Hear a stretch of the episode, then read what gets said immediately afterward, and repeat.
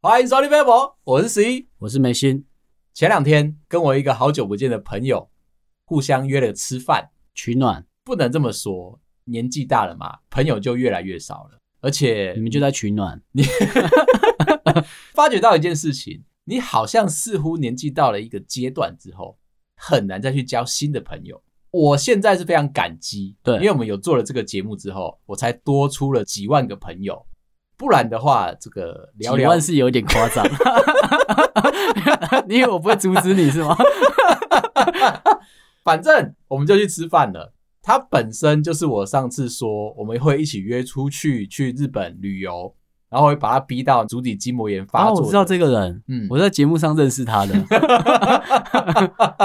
请你不要流露出同情的表情，是一个蛮耐操的 好人。我们是好朋友。非常好的朋友，他约我吃饭，我当然就是二话不说嘛。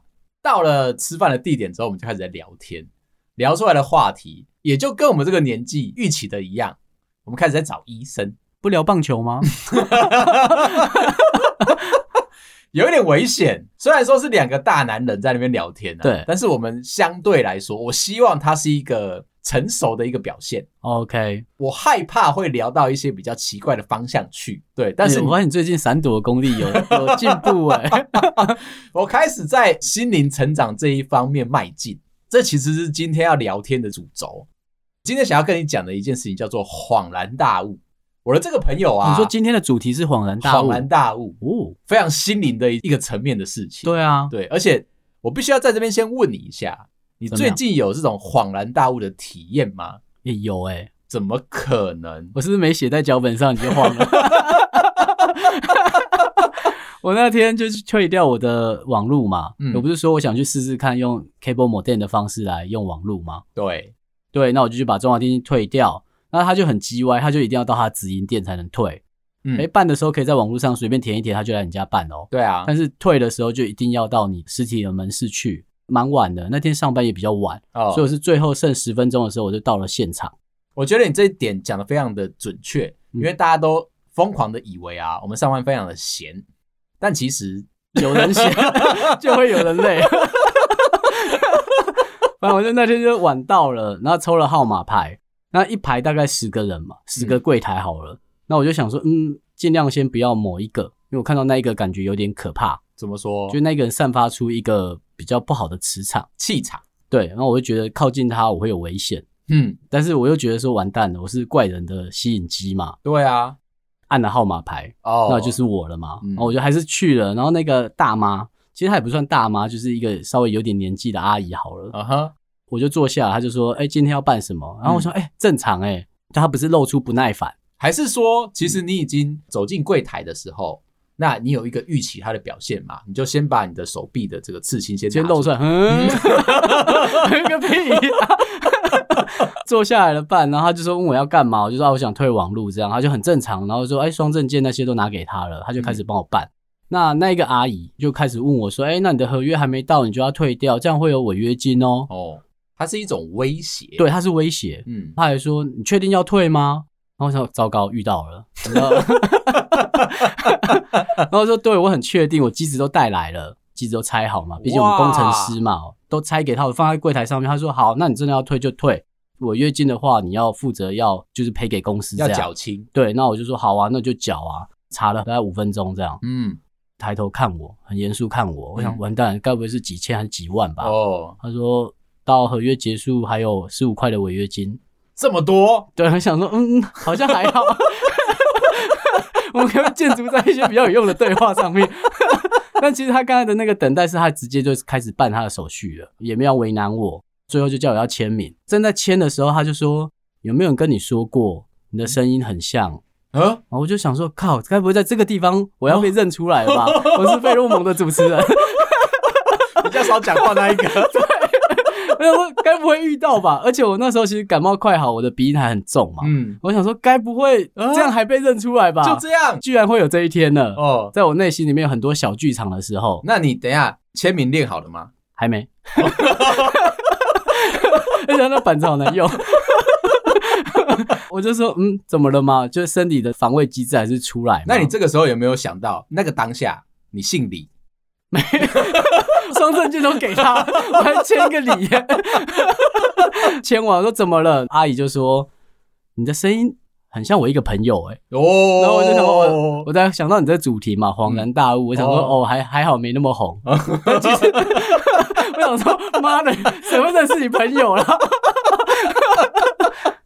好，我必须要说，你的这个故事啊，的确让我有恍然大悟的感觉，是不是？很厉害，对，我真的那个代入感很强、欸，很强、欸。我终于想说，总会有这一天来的，是不是？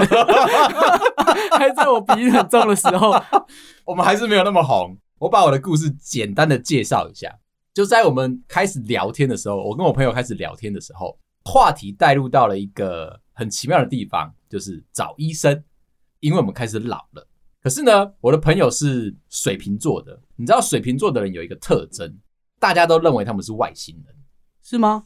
全世界啊，大家都流传的这个很用力的刻板印象，但我不认为他是外星人哦，因为他是你朋友吗？呃，他的那个相处模式，因为他在工作上啊，几乎是用一个最小的接触面积在工作的一个模式，什么意思啊？就是他非常聪明，没办法跟笨蛋太长时间的相处，不然他会生气是吗？不然他会不耐烦，会觉得说情绪不稳定。但是他又不会骂人，他只是显露出一副很厌世的表情，看着你，问你说你是笨蛋吗？蛮温柔的，这种我就可以接受嘛。好，所以呢，他就用一个非常小的接触面积接触他的工作。哎，这个时候你可能会觉得他有一点怪，对不对？但是没有哦，对于美食这件事情非常的执着，他会用时间跟用力气去跟每一间参访过的店的老板、厨师、主厨、外场深刻的聊天。他有点像米其林的这个美食指南上班的这位员工，哦、他误以为他在那边上班，他 没有误以为，那不是他的工作，他有事是不是？他是认真的在享受他的人生哦，他觉得吃是很重要的事，没错。很多时候，只要米其林的这个美食指南一出来，我就会片面的知道，他就会告诉我说，觉得有哪一些值得，哪一些不值得，我就有一个依据在嘛。这个时候你又不觉得他奇怪了，但是绝大部分的他的同事们都觉得他是个怪人，我也觉得我是一个怪人。我的怪是在心里面的，对，但是对于外在而言，我会有一个包装，我会希望说不要让别人觉得我怪。可是你包装起来就像一个外星人啊。听众一定以为要把它包装成人类，没有啊？你只是把它包装成外星人的样子。我觉得我有包装诶，尽量降低我让别人觉得怪的地方，跟我听到别人怎么说你是不太一样。可以请你同事不要那么做自己吗？接着就延伸到这个话题了。其实呢，他最近去看了一个医生，附带着有一些心理咨询的做法。这个医生呢，很有趣，他所学都非常的相通，可以是依据你的身体的某一些问题延伸，说不定是你心里面有哪些问题造成的。OK，所以他是身心理都看的一个医生。没错，他觉得这两件事情是有一个连接性的。我的朋友一去到了诊间，一坐下，第一句话，医生说：“你是一个外星人。”因为他三根手指头吗？有这么外显是不是？怎么可以那么快啊？一坐下就马上有一个答案，你是一个外星人。我的这个朋友水瓶座，这个世界终于有人了解他了。身为他的朋友的我，也不是有办法这么的容易可以理解他内心的感受。没想到这个医生讲出来的第一句话就已经打中他的内心了。在诊间花了很多的时间，除了解释说他身上发生的一些病症，可能是心理的某一些影响导致出来的以外。我觉得我的朋友散发出一个柔软的感觉，本来在工作上面其实是一个很强硬的态度嘛，而且他的那个怪啊是一种优美的怪了。现在之前是一个很坚硬的怪，我不知道你能不能理解？我不能啊，你们外星人的沟通，你说我这种平凡人就只能看着你们这边玩吗？就因为这样子，他开始引起我的兴趣了。哎，我的这个朋友开始变柔软了，开始跟你讲话啊，不会不耐烦。不是你去配合他哦，反倒是他会侃侃而谈，他会去理解你想要跟他说话的那个心情。这是心理医师吗？我觉得算是中医、西医加心理智商这三个合在一起，很奇妙的一件事情。他也找到另外一个外星人医生吗？有一点那种感觉哦。当我真的自己去了，呃、哦，你后来也有去？对，但我自己去了这个诊间之后，我发现医生他也是水瓶座的。懂了，懂了。嗯，那你可以把你去的这段过程写在脚本上吗？你的对家好像不太知道哦。今天这个状况是这样的，今天这个主题主要是来忏悔、恍然大悟嘛。其实我们就是要讲说，我那一天去宜兰，我没有告诉你，然后你在线动上面知道之后，哦，对，你才恍然大悟。对耶，所以你连这个动作都在做，是不是？埋这个主题啊，让你有体现的感觉啊，特地特地费尽了很多的心思，在你恍然大悟的那个当下，我其实就已经到了宜兰，然后去找了这个医生，进了他的诊间。哦，所以那个医生在宜兰，在宜兰。OK，这样有没有比较有亲切的感觉？可是你那天 PO 了很多吃饭的照片啊，呃，就是你知道有一个在群组，warm up 一个暖身的一个效果在。不希望你觉得我抛弃你。今天告诉你说啊，我在家工作，我 from home，结果我跑去垦丁，po 了很多垦丁的照片，你会不开心嘛？对不对？对。可是我今天是去宜兰，更不开心。我还是骗了很多人。宜兰呢？你就想想看，我去找一些当地的美食，可以跟你有一些共同的讨论嘛？对不对？那你会告诉我说，你觉得这家还好，你觉得那家还不错。哎，我找的美食，说不定我们都在同一个水平上面哦，我们有共鸣是吗？那我就越来越像宜兰人。重点来了，当我去看了这个医生之后，其实我在做一件事情，我在找寻我有没有缺点。理工脑的人啊，对错这件事情分辨得很明显嘛。我们会认为说，人的最终发展个体是什么？机器人。对，所有的事情除了 AI 坏掉以外，我们都可以去判断对错。把错的遗留下来，把对的持续的发展起来，这就是我们理工科的脑袋。看医生那个当下，第一个被 shock 到的这个感受就是，我的医生告诉我啊，人其实是可以有缺点的，而且这不难哦。你最好再讲一点厉害的。那些缺点的这些包含，就等同于你的存在。你是有优点，也是可以有缺点的人。不要想说要把它抛弃掉，这一点恍然大悟，这样就可以哦，这样就恍然大悟了。因为我本身啊，你可不可以以为你以前没有缺点吧？哦，我我应该这么说，我以前知道我有缺点，但是我强力的把它掩盖住。我希望大家看到我是一个外星人的样子，是吗？哎、欸，会不会是因为这样子？因为我直觉觉得不应该展露出我的缺点出来，对，所以大家会觉得我是一个怪人。对，因为太完美，很不自然。我不管，我一定要称赞我自己，可以了。我在这边补充一个小故事。我们有一个美丽又可爱的澳洲听众，她的男朋友呢是一个外国人。哦，他们现在住澳洲吗？他们现在住澳洲，住在一起。有一点直男的那个个性在。我们的听众说呢，有一段时间，他们大概已经交往了四五年，他心里面很委屈，因为很长一段时间。她的男朋友都不跟她有任何的对话，她觉得说，现在是在冷战吗？现在准准备要分手了吗？我不管怎么样对你有任何的一些表现表达，你都不理我。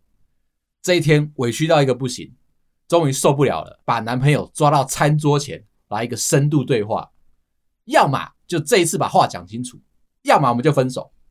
当然，我们的听众就说。分手了，玩太硬了，不要这么悲观。当他们两个人好好的坐下来，女生把她心里面所有的委屈都讲完了，觉得说我们两个的感情不应该再这样继续下去。你知道男生这边啊，听完了整个抱怨之后，他怎么回答吗？其实我有跟你对话啊，只是你可能感觉不到。每当我想跟你讲话的时候，在脑海里面。就已经产生出来我们对话的痕迹。你说什么，我答什么；我问什么，你说什么。整篇故事都在我脑袋里面走完啦，根本没讲出来。啊，既然都已经讲完了，我为什么要讲出来？你 这个有病啊！他是不是也是工程师啊？他是工程师。OK，女生听到这边的时候破涕而笑。哦，原来你不是在冷暴力我，你只是放在脑袋里面。这个时候你就可以理解到 AI 在处理事情的时候。他只会分有没有发生，他不在乎有没有在现实发生。但这个男生蛮聪明的，哎，很有趣吗？说不定他是灵机一动想到的。哦，你说他在逃避整个这个。好，那我再加码，再爆料一点点。有一次，他们两个也是一样在家里面，女生一不小心走进去浴室的时候滑倒了，砰，脸砸到地上。对，这个时候真的蛮严重。谁会脸砸到地上？是不是觉得很痛？哀哀叫啊！对啊，一代一代一代一代，就当我们的女生已经在浴室摔成这样子，叫到一个不知道该怎么办才好了。整层楼的人应该都听到了，她男朋友一点反应都没有，而且在这个当下，她可以非常确认，男朋友不是在上班，不是戴着耳机，不是开着降噪，什么都没有，就是一个正常的人，已经坐在客厅叫成这样子，没有人来招呼。她把自己默默的整理好之后。走到了客厅，问她男朋友说：“你刚刚有听到我跌倒的声音吗？”“有啊。”“你有听到我在大叫吗？”“有啊。”“啊，你怎么不来救我？”“啊，你不是在大叫，你会叫就没事啊。”然后再下一句：“我下线了。”这样够机器人了吗？然后再下一句就说：“啊，你现在不是走到我面前来了吗？所以你没问题了嘛，对不对？”隔天才知道，我们这个听众朋友脸啊肿的那个淤青。仿佛被家暴过一样，哎，到底是谁造成的？他自己啊，这不好意思怪人吗？好，这就是理工脑可能在相处上面的时候最大的问题。我为什么要去找医生？也是想要知道说我到底是不是一个理工脑？就我想要知道我的缺点嘛。对，有可能我太完美，而且我又摒除了我身上很多的缺点。嗯哼，但我想要找，不要偷塞称赞哦。我想要找回一些人性，就因为这样子，我被开发了。医生在诊疗我的时候，他都怎么诊疗？他其实是用把脉的方式，可以诊疗出来说你身上有哪一些的问题，一直在被胃食道逆流给困扰着嘛。对，所以我就想说，哎、欸，那是不是？那他有讲到吗？有，真的有。Okay. 但是你知道我的胃食道逆流从哪里来的吗？他告诉我说，敢说从胃我就生气了，够精准吧？他说：“我的胃食道逆流呢，其实是从胸口来的。你、嗯、他问我说，你是不是常常在下午的时候会感觉到胸闷闷的，有一点呼吸不过来，需要大口的呼吸？这样一听，好像真的有，因为你喜欢生闷气。在这个把脉的过程，他就已经知道我为什么会生闷气喽。哦，不是胃长在胸口哦。那我还真的是记住 我的答案哦。”除了个胃食道逆流以外，可是他是说你下午特别会生气，是特别会，就是下午的时候，嗯，出不来。OK，也有可能是因为我们的会议都安排在下午比较多。再来就是为什么我的喉咙会干干的，有一点发不出声音来，其实是因为我有话说不出来。哦，不是录节目，也有可能。我有一度很愧疚，想说哇，怎么害你这样喉咙这样？哦，我是不是应该分担一点？可以吗？就想想而已啊。讲的深入一点点，缺点跟我的优点息息相关。医生告诉我说，他觉得我这个人啊，除了理工脑以外，我还带着一个艺术感。所以呢，我有一个特殊的能力，我可以感知得到，在我身边的这个环境里面，每一个人的情绪。就是说，理工啊，只是我拿来过活用的、讨饭吃的一个功能。但实际上，我是一个艺术家。Oh, OK，所以我可以。那个医生有笑出来吗？我忍得蛮辛苦的。他很诚恳的告诉我，而且他是一个很温柔的医生，不会对你的整个人格啊、嗯、整个特质啊多加以揣摩或者是评论。我觉得他都是往正向的方向去思考。我的这个特殊功能，我可以感知得到啊，这个环境里面每个人的心情，所以我就会忍不住。像你的话就不会忍不住，你的话就是就算可以感知得到。对面的人的情绪怎么样？你只会落下一句“干我屁事”。对啊，干你屁事！你感知出来你要干嘛？我呢会希望我身边的朋友都快快乐乐的，所以你会感觉到我在做这个节目的时候啊，非常用力的想要带给大家快乐的感受。所以如果我现在开始想我想要做什么，嗯，你就可能会感受到咯。我可能会感知得到。那你有想到我要喝饮料吗？我刚刚有感受到，是不是麦当劳的地瓜薯条？差一点点，对不对？差一点点，哦、差一点点，对不起。所以要套餐。这个能力可不可以进化一下？好，可是这是缺点，猜不准啊。因为我知道你心情不好，对，我就想要出手帮你，帮你，我就希望可以让你快乐。当你拒绝我的时候啊，就不准了。你可不可以准的太用？当你拒绝我之后，我会嘴巴上说没关系，嗯、但是心里很固执。对，当然，当然 就觉得说我下次一定要准。整个这个流程走完之后，我就有一股气闷在我心里面。哦，对对对，因为很气啊，因为我就生闷气，就是因为这样子才会造成我心里面或者是身体上面的一点点不舒服。反应的地方就是你的胃食道逆流。哎，有可能。当中啊，我在跟医生聊天的时候，他告诉我说，心里面的原则太多，要懂得放下。这一趴啊，我们大概聊了十分钟，都在聊眉心。我就说，哎、我有一个 partner 啊，他常常在我不知所以然的时候啊，常常给我恍然大悟的那个心情。就比如说前一阵子，为了要不要去买摩托车，一直在征询我老婆的许可，眉心就只会说，啊，你有钱不会自己去买哦。对啊，这很奇怪吗？然后我就恍然大悟，医生就说，这样就对了。你要常常就自己去买啊！医生又念你一遍，是不是？你要珍惜这个人在你身边，对，你要常常享受这个，都不要太长，这很低能啊！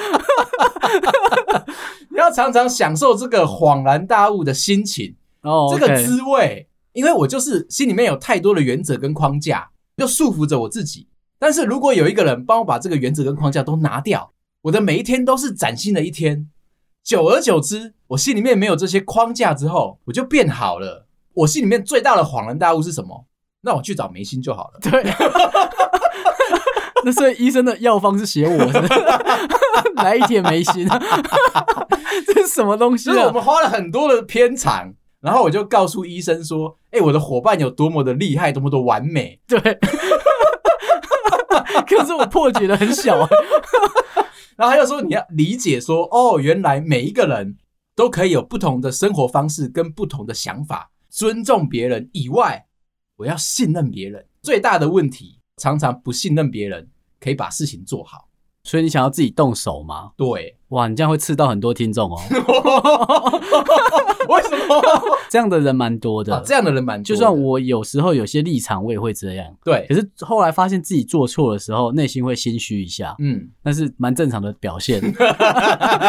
有些人就会觉得可能就还好这样。所以我说，我今天要用我的这个案例来跟大家分享，眉心是一个非常值得信任的伙伴。第二个。当你身处在我这个条件的时候，心里面也会想要多做点什么，为别人多做点什么。如果别人不合你的意，你就会觉得说生闷气。医生告诉我一句非常受用的话，他说：“没有人啊，必须要用你舒服的方式去对待你。”哦，好深奥的一句哦，很深奥的一句话嘛。嗯、然后再来就是，你不能够把你期待得到的这个照顾转化成一个爱的表现。别人不用这个方式对你，不代表他不爱你。所以他可能是讨厌你啊，我只是讲还有可能另外一个假设了。那我就说没错，这样我理解了。这个人生的课题就是要去尊重别人，并且相信别人，别人可以把事情做好，你要放手让别人帮你去做，你不要全部都揽在自己身上。诶，然后我心里就踏实了。他这样有开药吗？他这样有开药，中药吗？是中药，是中药。我在这边再补充几个恍然大悟的小故事。有一天，一对小情侣的男生第一次去女生家里面拜见对方的妈妈。一进去，妈妈就是非常热情的招呼嘛，那两个人都有说有笑的。席间开始在那边聊天，在客厅谈话的时候，妈妈突然问了一句：“弟弟啊，你带我的女儿啊去过最远的地方是哪里？”男生这个时候心里面就在想：这是不是一个陷阱题？对，我刚才就这样想，哎，对不对？大家都会这么觉得。那如果我讲这个垦丁、台东、绿岛。会不会不够远？你如果讲的时候露出一些破绽，有可能会发生这个家庭意外。所以他左思右想，突然间恍然大悟：阿姨，我曾经在你不在的时候带过你女儿去过好几次的天堂。真的可以这样讲吗？是不是有一种恍然大悟的感觉？在哪里？这故事到底什么啦？你有可能会会错意，你的恍然大悟有可能是你会错意造成的。好，OK，再来一个，再来一个。有一个女生在跟她的对象讲甜言蜜语，她说：“宝贝啊，墙壁、眼睛、膝盖。”那男生当然有点木头嘛，可能也是我们这种类型的人，理工脑，不知道你在讲什么。那女生就有一个甜蜜的提示：英文。墙上有人。我们刚刚是说甜言蜜语哦，oh. 我们不是说恐怖故事哦。用英文想一想，哦，原来是我爱你。OK，你完全都，这也是一个恍然大悟？哦，就是不要用你原本的猜想去想，你去制造一些小小的浪漫，对，但是是在你觉得对方可以理解的那个框架里面，让对方恍然大悟，对，你们就有生活的情趣了。虽然这个故事啊看起来很不够格，对，我觉得我最一开始讲那个，原本以为蛮烂的，看这比起来好多了嘛。好，我就要再跟你认真的追究。其实我还有一个缺点，这个缺点呢，是我搜寻了非常多的一些书籍啊，嗯，最后找到了，而且可能不是只有我有这个缺点。我们这个世代大部分的人，如果你是相对外向或者是喜欢表现的人。你就有这个问题，这叫做对话自恋症。哦，这个有有 有什么？你有，我有，好精准的病哦，对不对？特地哦，为了要让大家知道说你们不孤单，嗯，因为我是，有可能大家都是，所以呢，我就特地去搜寻了这件事情出来。那什么叫做对话自恋症？我还是要解释一下，OK？因为我怕有些人啊，就毛病就犯了吗？我怕有些人不对号入座。如果你是很喜欢在跟朋友聊天的那个话题当中啊，三不五时你就把话题拉回到你自己身上的话，那你就是会有这个镜头的人。而且啊，认真的说，他其实是不自觉的一个状态，不是说你好像有意识要做这件事情，你是希望所有的镁光灯都在你身上。其实是因为我们这个，因为你自恋嘛。其实是因为这个世代的人啊，被要求说不要内向，你要勇于的表现你自己。一切都是以自己为出发点，他让我顿悟了一件事情：原来我们进去书局，这么多的书在教你倾听，就是因为你有自恋症啊，你都不听别人讲话啊。我们认真来拆解一下，大概会有哪几个阶段的问题？你很容易试图的想要去控制话题。我们可能在节目上，我会表现的比较明确一点，但是我还是有放时间让你讲话哦。没错，对，所以我们不是在偏颇说到底谁有自恋症。对，这是一个平衡。但如果你在跟朋友的聊天的话，你有可能相对来说会让朋友觉得不舒服，有点压力。还有就是在讲话的时候，常常流露出优越感。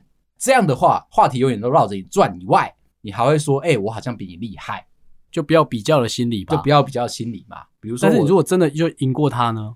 谦虚啊！你为什么要这么伤人呢？如果你年薪有五百万，对，然后他年薪三十万，对。那你们刚好聊到薪水的话题，也是谦虚。怎么谦？你就是 哦，那你就可以说，我们如果讨论这个话题，我们两个会吵架。我们聊一点别的，怎么样让你的薪水可以更多？哦，你会避开？用分享的方式建议你买哪一家的基金，哪一只股票，反正现在都是低点，怎么买怎么赚。不要像我，我每次买了都会看错。可是啊，你要小心的一点点哦。进入到这个自恋症的话。你会假装你知道一切的事情，你想要掌控整个对话，这样很精准，这样很精准，对不对？嗯、我要先说哦，我绝对不是这种人，因为我没办法假装说我是恋爱专家，或者是我是育儿专家。两性呢？两性的话有一点沾得到边，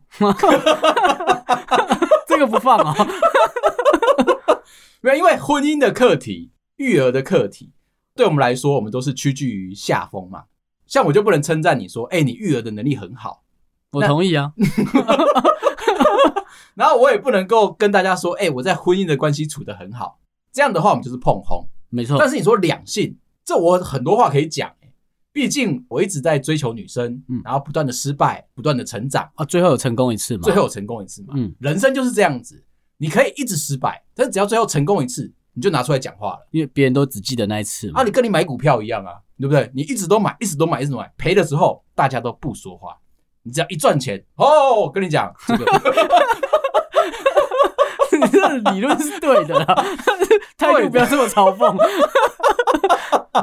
人都是有这个心态的，不能够说对话自恋，假装好像自己什么都会。你要意识得到说，你要把话语权让给别人。当我今天股票有赚钱的时候，我不能够骄傲，我应该要转过来问你说：“哎，那你最近赔多少？” 没有，没有，没有那么直接。绕回去了，没有那么直接。好，最后一个很重要的一点，如果你有这个镜头的人啊，你非常喜欢打断别人说话。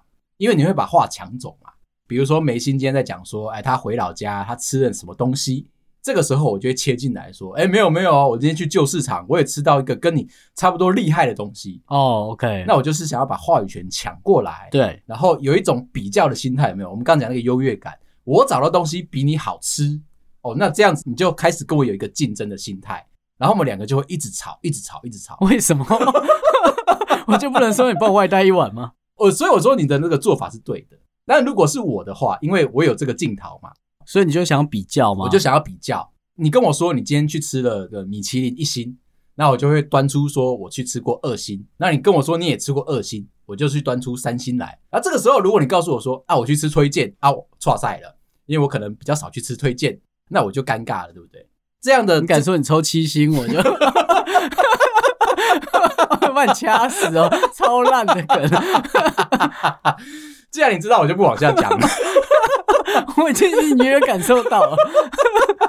你要在聊天的过程啊，不要把镁光灯放在自己的身上。这个就是我的缺点，也就是我的课题。怎么样去处置这件问题呢？其实也非常简单。你要信任，你要尊重对方，一样是同样的个两个招式。你要怎么样尊重对方？他说的话是值得倾听的。愿意听别人说话，而且我必须要老实的说，在我的人生当中啊，眉心是唯一一个愿意认真听我讲话的人。真的吗？你女儿也不愿意听？当然，我确定一下嘛。你要想想看哦，我们现在做了一百三、一百四十集，一集有三十分钟，大概有七十个小时，哇，超多的！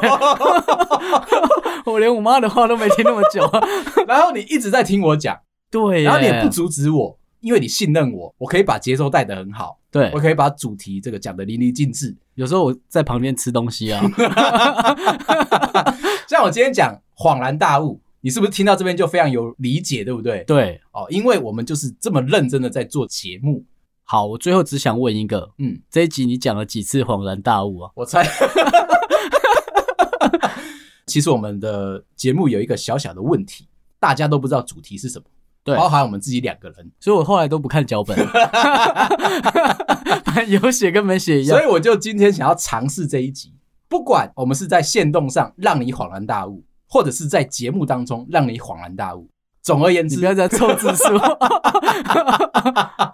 这样子我就可以知道，我今天其实大概讲了二十六次的恍然大悟。好，今天聊到这里，如果你喜欢我的话，欢迎到各大收听平台帮我们五星点赞、订阅、留言、加分享，谢谢大家，拜拜。